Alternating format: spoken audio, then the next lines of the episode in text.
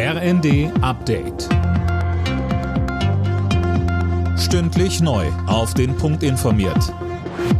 Ich bin Fabian Hoffmann. Weitere Waffenhilfe für die Ukraine, die hat Bundesaußenministerin Annalena Baerbock zum zweiten Jahrestag der russischen Invasion zugesagt. Sie hatte ihren ukrainischen Amtskollegen Kuleba in der Hafenstadt Odessa besucht. Baerbock sagt, wir unterstützen euch jeden weiteren Tag, auch mit Waffenlieferungen. Und sie ergänzt im ZDF. Wir waren nicht darauf vorbereitet, dass der Angriffskrieg nach Europa zurückkommt. Deswegen mussten wir ganz, ganz vieles anders machen, neu machen.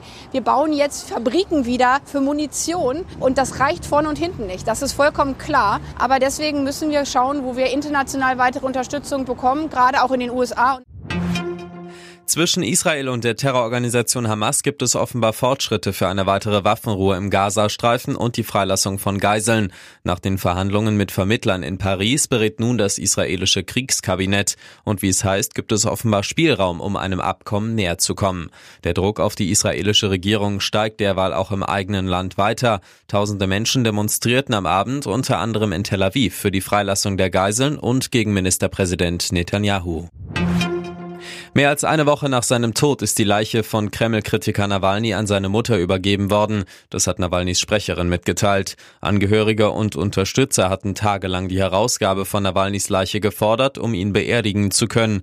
Die russischen Behörden kamen der Bitte aber bis jetzt nicht nach. Ob die jetzt auch verhindern werden, dass die Trauerfeier so abläuft, wie es sich die Familie wünscht, wisse sie noch nicht, betonte die Sprecherin weiter. Letzte Woche Freitag war der Tod Nawalnys bekannt gegeben worden. Er starb in einem Straflager am Polarkreis.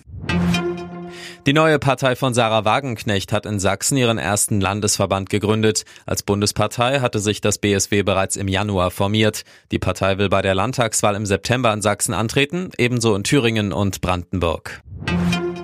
Sieg für die Bayern im Spitzenspiel der Fußball-Bundesliga. Nach zuletzt drei Pflichtspiel-Niederlagen gab es gegen RB Leipzig ein 2 zu 1. Nun sind es wieder acht Punkte Rückstand auf Tabellenführer Leverkusen. Die weiteren Ergebnisse Union Heidenheim 2 zu 2, Gladbach Bochum 5 zu 2, Bremen Darmstadt 1 zu 1 und Stuttgart Köln 1 zu 1. Alle Nachrichten auf rnd.de